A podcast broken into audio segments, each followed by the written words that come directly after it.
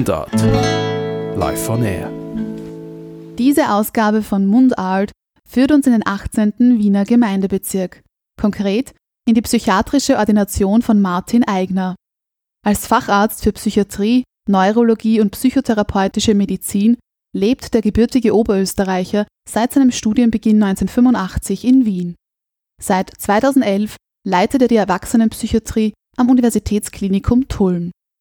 Unter anderem ist Martin Eigner Leiter der Ausbildungskommission der Österreichischen Gesellschaft für Psychiatrie und Psychotherapie und lehrt an mehreren Forschungseinrichtungen und Universitäten. Welche bzw. wie viele Sprachen spricht die menschliche Psyche? Sind Professionalität und Dialekt ein Widerspruch? Und gemeinsam schweigsam sein. Das sind die Themen unserer heutigen Mundart-Therapiesitzung. Herzlich willkommen, Martin Eigner. Es gibt keine Norm für das Menschsein. So Richard von Weizsäcker, ehemaliger deutscher Bundespräsident. Die Verschiedenheit ist sozusagen die Normalität. Ob nun ein Zustand als normal oder abnormal beurteilt wird, hängt zum Teil auch davon ab, welcher Maßstab dafür herangezogen wird. Dabei unterscheidet man im Allgemeinen zwischen subjektiven bzw. persönlichen Normen und objektiven Normen. Welche Bedeutung haben für Sie diese Begriffe sowohl im medizinischen als auch im persönlichen, privaten Sinn? Ja, ich glaube, niemand will ganz normal sein. Ich verwende auch den Begriff des Normopathen. Wenn man immer nur normal ist, sei es ja immer nur Mittelwert, kann es auch ganz uninteressant sein. Und ich sage zu den Patienten immer, die Straße, auf der man seinen Lebensweg gehen kann, ist breit, aber man muss nicht auf der Mittellinie gehen. Aber es kann sein, wenn man zu weit abstreift, dass man dann in ein sumpfiges Gelände kommt. Also ich glaube, es ist jetzt nicht so, dass man genau eine Norm erfüllen muss und sollte, sondern man kann durchaus auch sozusagen von der Norm ein bisschen abweichen. Aber wenn es zu weit von der Norm abweicht, kann es auch gefährlich sein.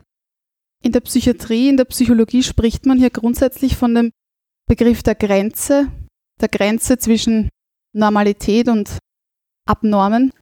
Ist jetzt für die Psychiatrie eigentlich, wenn man es jetzt von der Menge her sieht, gar nicht einmal so stark, weil seit man weiß, dass also psychische Krankheit eigentlich auch zur Norm gehört eines Menschen. Wenn man die Daten anschaut, hat doch in einem Jahr ein Viertel der Bevölkerung eine psychische Erkrankung, die behandlungswürdig ist. Und das heißt, da ist man schon im Mainstream eigentlich drinnen. Also psychische Erkrankung per se ist nicht etwas Abnormales. Nicht? Es gibt Verhalten, das der, aus der Norm ist und wo man dann interpersonelle Probleme kriegt. Aber eine psychische Erkrankung per se ist aus meiner Sicht keine Abnormalität. Die Weltgesundheitsorganisation kurz WHO listet verschiedenste Formen psychischer Störungen in der internationalen Klassifikation der Krankheiten Nummer 10 auf. Abgekürzt heißt dieses Klassifikationssystem ICD-10, wobei die Nummer 10 für die zehnte Auflage steht. Im Juni 2018 stellte die WHO die neueste Version ICD-11 vor. Offiziell gültig ist diese aber erst nach der nächsten Vollversammlung der WHO im Jahr 2019. Wie kann man sich die Arbeit mit diesem Klassifikationssystem vorstellen? Also wir sind verpflichtet, ICD-10-Diagnosen zu stellen, im Spital vor allem, aber auch äh, im ambulanten Bereich ist es zunehmend notwendig und auch zum Beispiel in der Praxis ist es notwendig, für die Versicherung eine ICD-10-Diagnose zu stellen. Das Im Spital hat es auch Auswirkungen auf die Menge an Geldes, die bezahlt wird, je nachdem, welche Erkrankung vorliegt, äh, liegt da unterschiedliche Bezahlung vor. Das heißt, es hat also erhebliche Auswirkungen auf den Alltag und auch auf die Therapie letztendlich. Was wichtig ist, dass also im ICD weltweite Klassifikationen entstanden sind. Das heißt also, man hat noch in den 70er Jahren ganz unterschiedliche Begriffe von psychischen Erkrankungen gehabt und da hat es in Wien sehr enge Kriterien, die sogenannten Achsenkriterien für die Schizophrenie gegeben und in Amerika hat sehr breite Kriterien für die Schizophrenie. Man hat also schneller quasi die Diagnose gekriegt. Und da hat es den Witz gegeben, nicht wie hält man in Amerika einen Schizophrenen, man kauft ihm ein Ticket nach Europa. Er steigt sozusagen als Schizophrener aus und wenn er ankommt, äh, sind die Kriterien enger und er wird gar nicht mehr in die Diagnosekriterien hineinfallen. Das ist jetzt vorbei, also die Diagnosekriterien gelten weltweit durch die WHO, was zum Teil natürlich so ein bisschen, sagen wir, diagnostische Überlegungen äh, sozusagen zum Verschwinden gebracht hat. Aber der Vorteil, glaube ich, schon, dass man eben hier auch psychische Erkrankungen weltweit mehr oder weniger ähnlich diagnostiziert. Im Verlauf einer Therapiesitzung gibt es ja ganz unterschiedliche Phasen. Es gibt zuerst die Anamnese, die Erhebung der Krankengeschichte, die Diagnose und dann die Therapie, die man sozusagen gemeinsam entwickelt. Wie schaffen Sie es einerseits, die Wissensasymmetrie zwischen Ihnen und dem Klienten bzw. der Klientin zu reduzieren und auf der anderen Seite auch gleichzeitig Empathie und Vertrauen zu signalisieren? Ganz wichtig ist da sicher die Anamnese, dass man hier eine ausführliche Krankheitsanamnese macht, aber auch äh, eine Lebensanamnese, dass man sich die Lebensgeschichte anschaut. Und wenn man das gut und sorgfältig macht, entsteht dann ein Modell der Erkrankung, wo der Patient sich auch verstanden fühlt, wo er merkt, äh, dass man bestimmte Dinge einordnet. Man fragt ja auch nach bestimmten Dingen und es kommt dann ein Modell zustande, das man dann gemeinsam tragen kann in der Therapie und auf der man dann auch therapeutische Schritte aufbauen kann. Also ich glaube, das ist ein ganz ein wichtiges Element, dass man hier in allen drei Personenperspektiven hier dem Menschen begegnet. In der ersten Personenperspektive, dass man fragt, wie es ihm geht, dass man versucht, ihn zu verstehen, dass er eben hier auch seine Ich-Perspektive einbringen kann. Dann ist ganz wichtig die zweite Personenperspektive, dass man sozusagen das Du sieht, dass man auch spürt, was löst der Patientin dann selber aus und dass man das auch zum Thema macht mit dem Patienten. Und dann gibt es natürlich auch die dritte Personenperspektive, die quasi objektive Sicht, dass man vielleicht Bewegungsstörungen sieht, dass man den Duktus sieht, wie jemand spricht, wie er zum Denkziel kommt. Und in der Vereinigung dieser drei Perspektiven soll ein Mosaik entstehen, das dann ein Bild ergibt, das für beide gut lesbar ist, auch auf den drei Perspektiven. Und kommt es dabei vor, dass es schwierig ist für die Klientinnen, fachliche Ausdrücke zu verstehen? Oder passiert es einfach automatisch, dass sie ihren Sprachgebrauch, ihre Terminologie, ihren Wortschatz an die Klientinnen, an deren Lebenswelt anpassen? Das versuche ich immer, ja. Aber natürlich ist manchmal auch schwierig. Es gibt manchmal auch keine äh, guten Ausdrücke in der allgemeinen Sprache. Da ist zum Beispiel bei den dissoziativen Störungen so, nicht? Also da haben wir aus unserer Fachsprache eben den Begriff der Dissoziation, der dissoziativen Störungen. Aber wenn man schaut, nicht, also in unserer Kultur ist es eher etwas, was weniger gut besprochen wird und ich kann einen Patienten nicht fragen, dissoziieren Sie gut? Haben Sie heute ausreichend dissoziiert? Ich kann ihn aber fragen, schlafen Sie gut? Haben Sie heute ausreichend geschlafen? Nicht? Und da ist es schwierig, äh, gerade weil wir dissoziative Alltagsphänomene so wie ins Neunkastel schauen. Nicht? Also das wird jeder Österreicher verstehen und auch wissen, wie er das tut. Aber wir haben kein Hauptwort dafür, sondern wir haben nur das Tun beschrieben und haben hier sozusagen einen Konzeptmangel in der Alltagssprache. Und da ist es dann oft äh, auch ganz schwierig, hier entsprechende Termini gemeinsame zu finden. Da muss man oft auch erklären, was äh, unter diesen Fachtermini eben verstanden wird, um mit dem Patienten gut über diese Dinge kommunizieren zu können. Da gibt es auch mehrere Herangehensweisen und bestimmt auch eine Art Ausprobieren. Ganz wesentlich für eine Kommunikation ist aber grundsätzlich die gemeinsame Sprache. Wie verlaufen Gespräche mit Klientinnen mit Migrationshintergrund?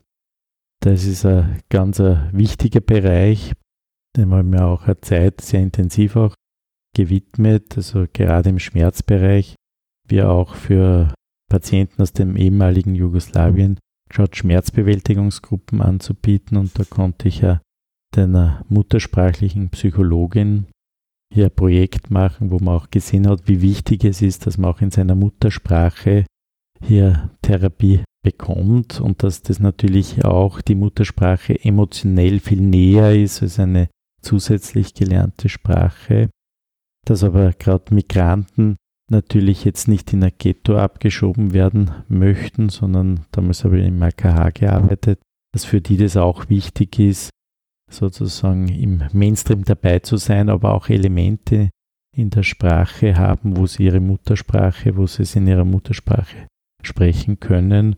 Und ich bin dann mehrmals in die Gruppe dazugekommen, medizinische Fragestunde gemacht, wo wir über Medikamente gesprochen haben, wo wir über bestimmte Fachausdrücke, die erklärt wurden, gesprochen haben, sodass beides vereint werden konnte. Und aus meiner Sicht war das eine recht schöne Arbeit und habe auch gesehen, wie die Patienten das auch sehr gut annehmen. Und passiert es auch, dass Klientinnen größtenteils Dialekt bzw. einzelne Dialektausdrücke verwenden? Ich spreche auch nicht ganz rein Hochdeutsch, nicht? Als Oberösterreicher habe ich auch meine Dialekte und ist, glaube ich, auch ein wichtiger Bereich, dass man hier gerade auch so seine Worte, die dann andere auch ganz gut auch verstehen können. Man muss es natürlich anpassen, aber ich glaube, das ist sicher auch ein wichtiger Bereich, wo man den Patienten sozusagen aufs Maul schaut und auch in ihren Dialekt ihnen entgegenkommt. Und was macht das dann mit Ihrem Sprachgebrauch? Passen Sie sich dann an und switchen auch Sie vom Hochdeutschen in Ihren oberösterreichischen Dialekt? Ja, oder auch in einen Dialekt, der vom anderen gut verstanden wird. Also gerade in Tulln habe ich hier eine große Mischung. Also wir versorgen Kremsstadt, Kremsland, Tulln, Klosterneuburg, Burgersdorf und so Gemeinden an der Ostbahn. Und da gibt es äh, städtische Bevölkerung, aber auch noch eine sehr ländliche Bevölkerung, durchaus auch mit einer starken Mundart. Und wenn man dann nur dann auf Hochdeutsch kommt, dann fühlen die das eher als kalt abweisend. Und wenn man da Mundart mehr benutzt, ist das oft ein Schrankenbrecher. Also wo man oft dann auch der Patient sich mehr angenommen fühlt, mehr angenommen in, in seiner ganzen Situation. Und wie ist das für Sie persönlich? Wie empfinden Sie sich selbst im Dialekt? Finden Sie, dass Professionalität und Dialekt zusammenpasst? Durchaus, ja. Also ich finde, man muss nicht alle müssen nicht in der gleichen Hochsprache sprechen, sondern es hat durchaus auch den Charme, wenn man so ein bisschen zeigt, wo man herkommt. Und wichtig ist es, dass man natürlich Ausdrücke verwendet, wo man weiß, dass die anderen sie auch verstehen können. Aber ich glaube, das ist auch äh, das Schöne, dass es eben ein bisschen Dialekteinstreuungen gibt, wo man sozusagen wen zuordnen kann. Und das ist auch so ein bisschen eine ja, Offenbarung, dass man sich auch zeigt. Nicht? Hochsprache wird mystifiziert als etwas Unerreichbares, tatsächlich Hohes. An sie muss man sich heranarbeiten, man muss sich bemühen. Der Dialekt hingegen drängt sich durch, wo er nicht sollte.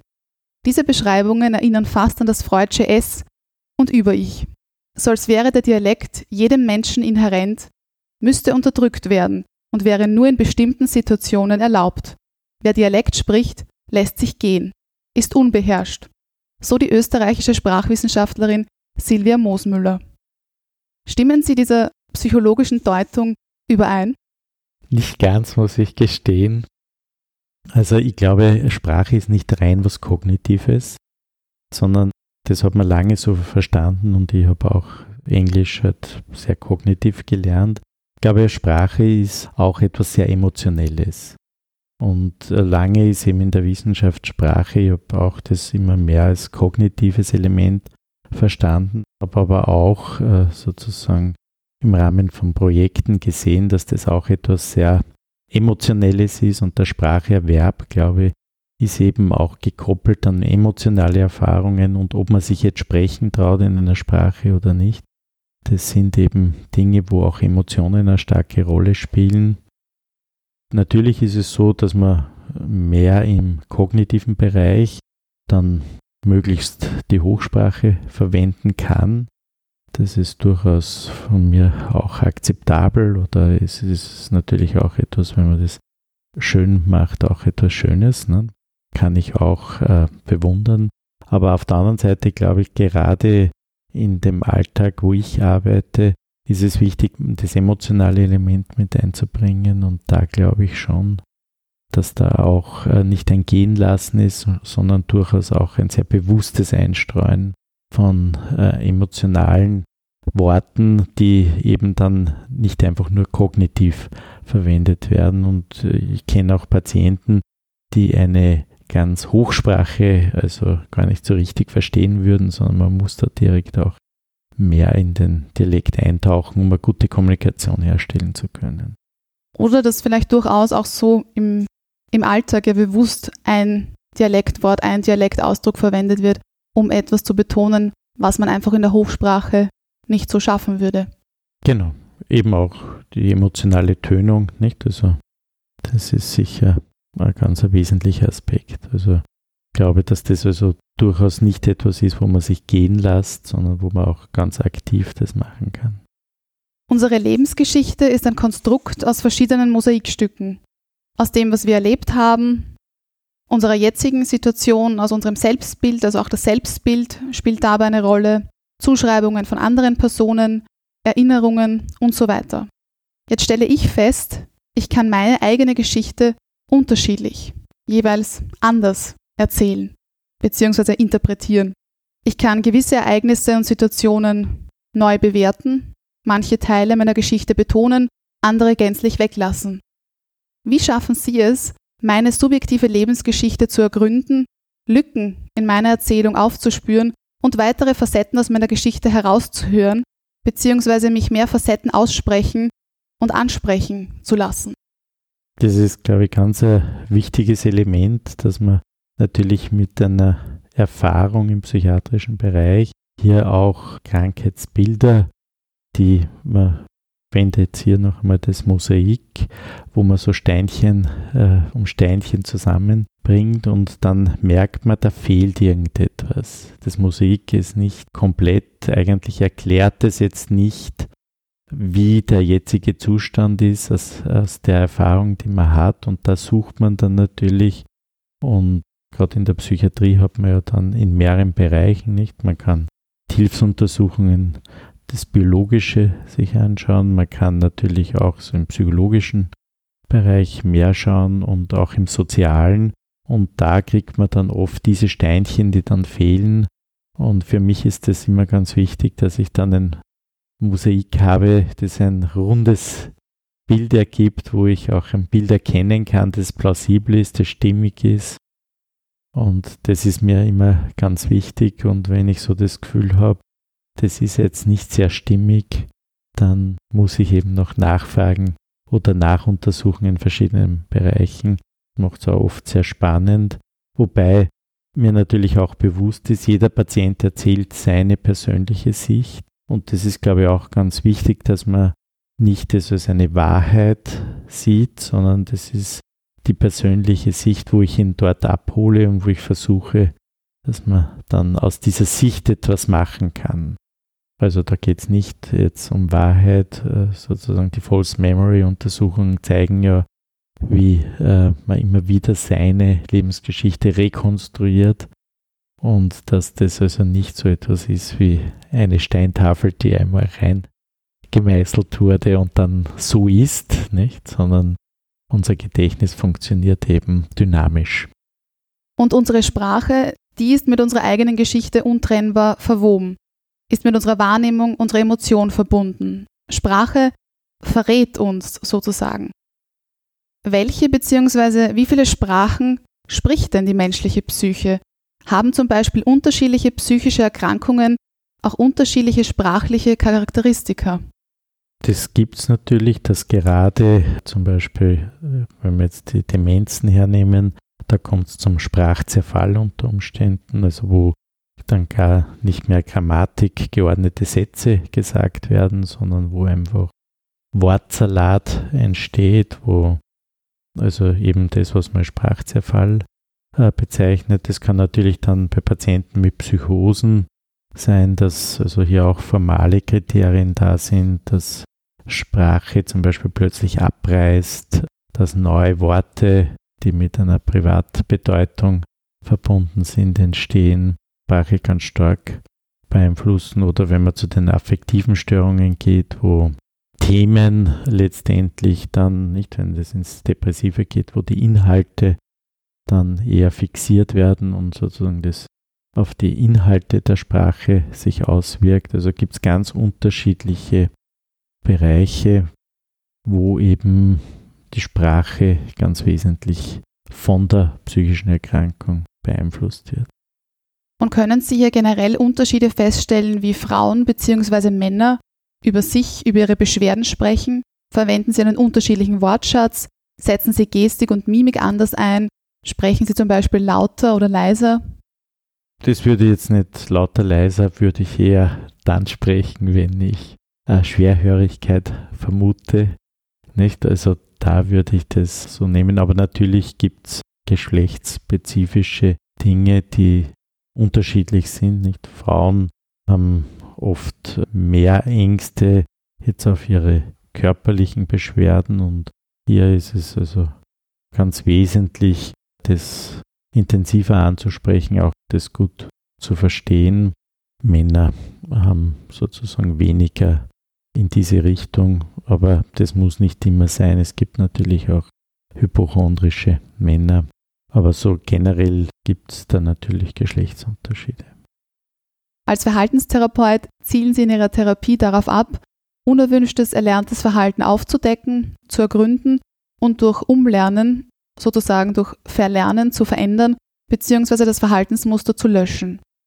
Ängste, Zwangshandlungen oder Depressionen lassen sich beispielsweise sehr gut verhaltenstherapeutisch behandeln.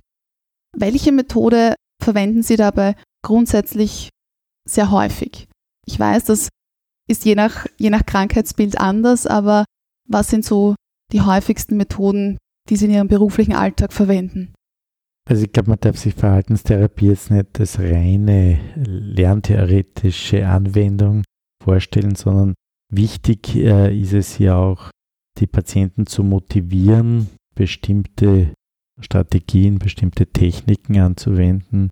Und ich würde fast sagen, also die Motivation für bestimmte Situationsänderungen ist eine der wesentlichsten Techniken. Also Motivationsarbeit, sich zu trauen, Veränderung zuzulassen, Veränderung anzustreben, ist eine der häufigsten Dinge, die wir tun, um hier eine Veränderung möglich zu machen, dass man also schaut, welche Motivationsschritte, in welchen Motivationsstadien ist der Patient, das mit dem Patienten bespricht und versucht, ihn dann von der Einsicht, dass hier eine Schwierigkeit vorliegt, dass hier ein Problem vorliegt, bis zur Handlungsmotivation zu bringen und dann letztendlich auch das neue Verhalten zu festigen aufrechtzuerhalten und mit Rückfällen auch gut umzugehen. Also da würde ich so sagen, die Motivation zieht sich hier ganz durch und äh, einzelne Techniken, jetzt Konfrontationstechniken, sind daneben diagnosespezifisch. Und wie wichtig ist die gemeinsame Arbeit in der Psychotherapie, in Ihrem psychiatrischen beruflichen Alltag? Das ist eine ganz wichtige Sache. Also ich glaube, eine Psychotherapie gegen den Patienten geht nicht. Also wenn hier nicht der Veränderungswunsch da ist, eine Veränderungsmotivation da ist, dann kann man psychotherapeutisch also nichts erreichen. Und letztendlich ist es immer auch ein gemeinsamer Weg, nicht? Wo so sagen würde, man ist eher einer, der den Weg aufzeigen kann, wo es hingeht, wie es gehen kann. Gehen muss in der Patient. Sprache berührt. Manche Lebensgeschichten berühren. Darf man dieses Mitgefühl als Psychiater, als Psychotherapeut auch gestisch, mimisch ausdrücken? Darf man das sprachlich in Worte fassen oder fällt man damit aus der Rolle? Ich glaube, die Patienten sollen schon spüren, dass man sozusagen ein ein Mitgefühl, ein, ein Zugetan, eine positive Beziehung aufbaut. Aber es gibt natürlich auch klare Grenzen, wo hier eine, eine Profi-Beziehung klar auch sein muss, dass das in, in, in klaren Grenzen ist, was auch für Patienten wichtig ist und natürlich klare Grenzen können auch einen klaren Halt geben. Sprachlosigkeit, Schweigen. Dafür ist ebenso Platz in Therapiesitzungen. Gewisse Situationen, Erfahrungen, Gemütszustände sind sprachlich nicht fassbar oder oft einfach in diesem Moment nicht in Worte zu fassen. Wie geht man damit um? Ja, es kann durchaus auch einmal sein, dass man gemeinsam auch schweigt. Das ist ja auch ein Element, dass man das auch zeigt oder dass man ihm sein Mitgefühl zeigt. Also ich glaube, das ist auf jeden Fall zulässig und es muss nicht immer gesprochen werden. Nicht? Also Schweigen ist Gold, Sprechen ist Silber. Und das kann durchaus auch einmal sein, dass man über gewisse Dinge, wenn man merkt, der Patient möchte da vielleicht jetzt noch nicht drüber sprechen, die auch einmal so für sich ruhen lässt und man die vielleicht später, wenn man merkt, der Patient ist in einem anderen Zustand, in einer Verfassung, dann wieder mal aufgreift. Und wann ist der Moment für Sie gekommen, in dem Sie den Patient, die Patientin gehen lassen, sozusagen, in dem die Therapie beendet ist? Ist es ganz wichtig, dass das von Seiten des Klienten, der Klientin kommt oder wird das auch oft von Ihnen eingeleitet, diese Schlussphase sozusagen? Da gibt es beides, nicht? Also ich würde sagen, es gibt eben Patienten, die man begleitet über lange Zeit, wo es ihm wichtig ist. Da würde ich auch dem Patienten auch aus seinem Sicherheitsgefühl auch wesentliche Anteile überlassen. Aber es gibt sicher Patienten, wo man eine runde Sache hat, wo man sagt, okay, diese Episode ist jetzt vorbei und wir beenden unsere Therapie oder wir kommen in eine Schlussphase und da kann man die Therapie dann auch ausschleichen. Im stationären Bereich ist es natürlich auch wichtig, dass man hier auch schaut, ist der soziale Empfangsraum vorbereitet, ist es möglich, ihn entlassen zu können. Es sind sicher ganz wichtige Dinge, also zu einer Therapie gehört das Ende genauso dazu wie der Anfang und es muss auch äh, gestaltet werden. Am Ende unseres Gesprächs möchte ich jetzt auf Ihre persönliche Psychohygiene zu sprechen kommen. Wie erhalten Sie sich Ihre psychische und geistige Gesundheit? Sind Sie Ihr eigener Therapeut? Ja, also das wäre jetzt übertrieben, dass ich eigener Therapeut bin, aber ich schaue natürlich, dass ich äh, sozusagen ein schönes Familienleben habe, meinen Hobbys nachgehen kann oder auch meinen Interessen nachgehen kann. Und das Schöne meinem Beruf ist, dass der auch sich mit meinen Interessen sehr deckt. Also insofern glaube ich, ist es eine schöne Kombination. Also wenn man sich dabei gut fühlt und das auch sich sozusagen auch immer wieder reflektiert für sich, dann ist das ganz eine wesentliche Sache. Aber ich glaube, es ist auch ganz wichtig, dass man mit Kollegen Dingen reflektiert, dass man auch äh, in diesem Sinne psychohygienisch Dinge auch durchbespricht, äh, dass man nicht sozusagen alles nur in sich hineinfrisst und dass man sich auch äh, von Dingen auch wieder gut trennen kann. Nachgefragt. Der Mundart Word Rap.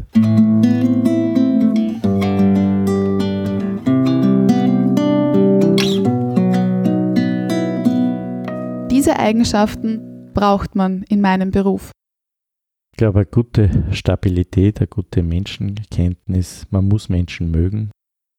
Der ideale Moment für Veränderung ist, wenn man gute Motivation hat und etwas hinter sich lassen möchte, dann ist, glaube ich, ein guter Moment, dass man was Neues beginnt. Meine persönliche Leseempfehlung? Momentan würde ich das Buch vom Professor Fuchs empfehlen, das Gehirn als Beziehungsorgan.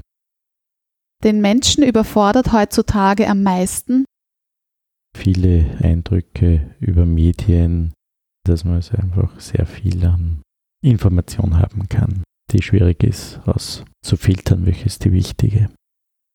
Diese Erfindung würde ich gerne erleben. Das selbstfahrende Auto. Eine gelingende Kommunikation ist für mich wenn es beiden dabei gut geht. Das würde ich tun, wenn ich für einen Tag das Geschlecht wechseln könnte. Tanzen gehen. Dieser Beruf würde mich ebenso reizen. Tischler. Das gehört an Weihnachten für mich unbedingt dazu. Ein Christbaum. Zuletzt geschenkt bekommen habe ich Ein Hemd. und ich freue mich auf 2019, weil Ich hoffe, dass da noch äh, viel an Entwicklung da ist im Beruf.